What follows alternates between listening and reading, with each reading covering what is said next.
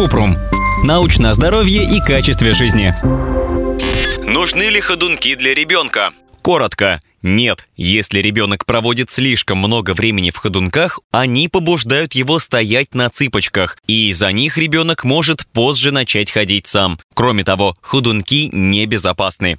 Подробно. Американская академия педиатров не рекомендует использовать детские ходунки. Они часто приводят к серьезным травмам. Дети могут споткнуться и упасть, защемить пальцы, попасть в опасные места, до которых не добрались бы без ходунков, и потянуть на себя тяжелые вещи, схватить острые предметы или горячие жидкости. В домах, где есть лестница, дети падают с нее в ходунках и травмируют голову или шею. Исследования также показывают, что использование детских ходунков не помогает обучению ходьбе. Более того, из-за них ребенок может позже начать ходить сам. Научиться ходить не значит научиться пользоваться ногами. Это больше о том, чтобы научиться стоять, а затем держать равновесие и делать шаги без поддержки. Когда детей сажают в ходунки, они этому не учатся. Если все-таки используете детские ходунки, лучше делать это не дольше 20 минут за раз.